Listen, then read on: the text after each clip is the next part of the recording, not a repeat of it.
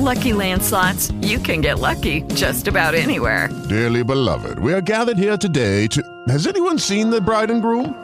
Sorry, sorry, we're here. We were getting lucky in the limo and we lost track of time. No, Lucky Land Casino, with cash prizes that add up quicker than a guest registry.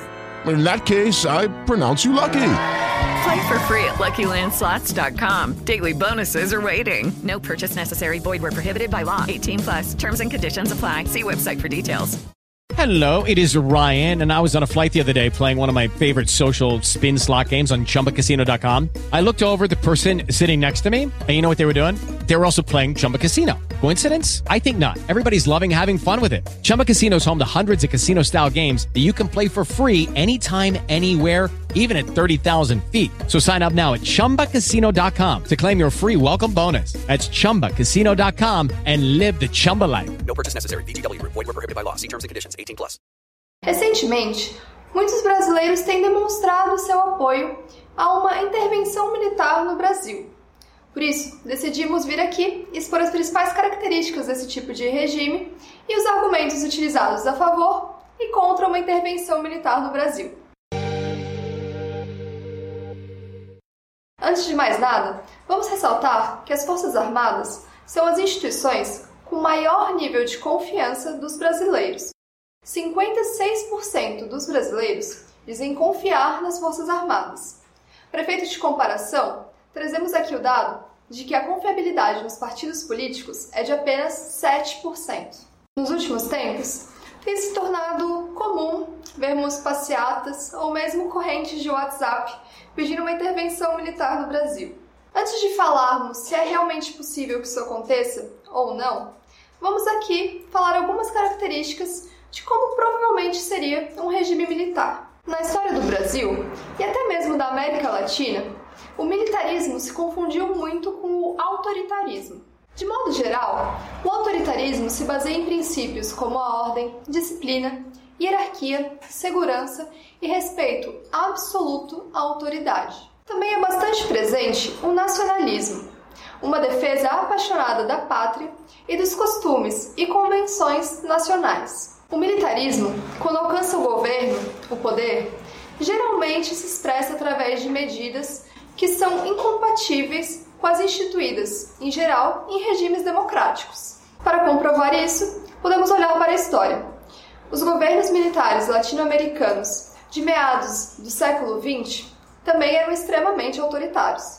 Eles limitaram as liberdades individuais e o pluralismo político ao perseguir opositores, censurar a imprensa, impedir manifestações contrárias ao governo, limitar o número ou até mesmo banir partidos políticos independentes, fechar o Congresso, entre várias outras medidas. Também são comuns os relatos de violações de direitos humanos e tortura durante estes períodos, como você pode ver no texto que estará linkado aqui em cima. Uma outra característica dos governos militaristas é a priorização de investimentos em defesa, algo natural, já que os militares consideram essa área como fundamental para o desenvolvimento da nação. Já na condução da política econômica, o militarismo não está diretamente relacionado a nenhuma corrente de pensamento. Isso porque já houveram grupos militares que dominaram o poder e que tiveram políticas mais liberais, quanto políticas mais intervencionistas. Durante o regime brasileiro, por exemplo, iniciado em 64, foram adotadas majoritariamente políticas intervencionistas.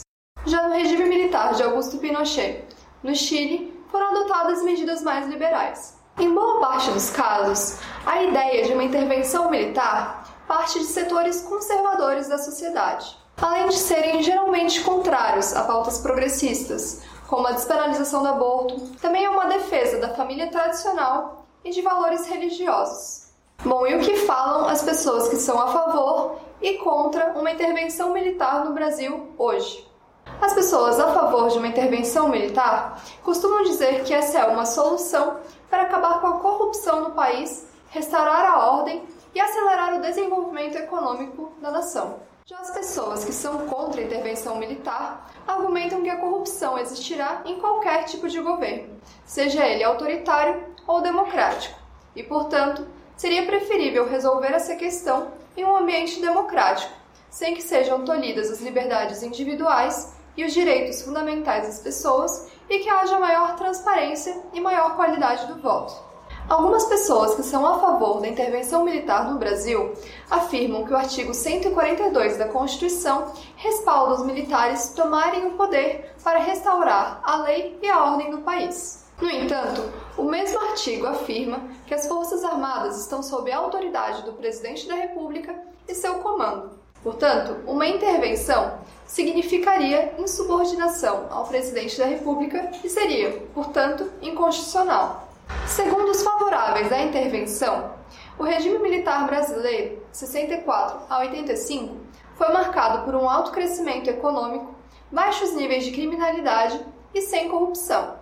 Já os contrários a uma intervenção afirmam que esse período foi uma ditadura, onde houve supressão de direitos, tortura e violação de direitos humanos. Segundo eles, também havia corrupção nesse período, só que os casos eram abafados, porque as pessoas não podiam se manifestar contra o governo. E por fim, a economia apresentou um crescimento, mas às custas de um grande endividamento externo e grande desigualdade social. Para os intervencionistas, há uma ameaça comunista no Brasil e em alguns países da América Latina.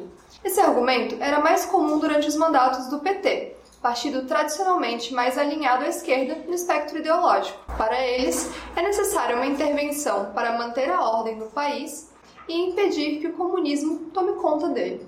Já as pessoas contrárias à intervenção afirmam que não há nenhuma evidência de que haja uma articulação comunista no Brasil ou mesmo na América Latina. Sabendo um pouco mais das características do militarismo e dos argumentos utilizados pelas pessoas a favor e contra uma intervenção militar no Brasil, qual a sua opinião? Deixe aqui nos comentários. Se você gostou desse vídeo, não deixe de compartilhar com seus amigos, família, colegas e vamos ter um debate saudável sobre esses assuntos. Até mais!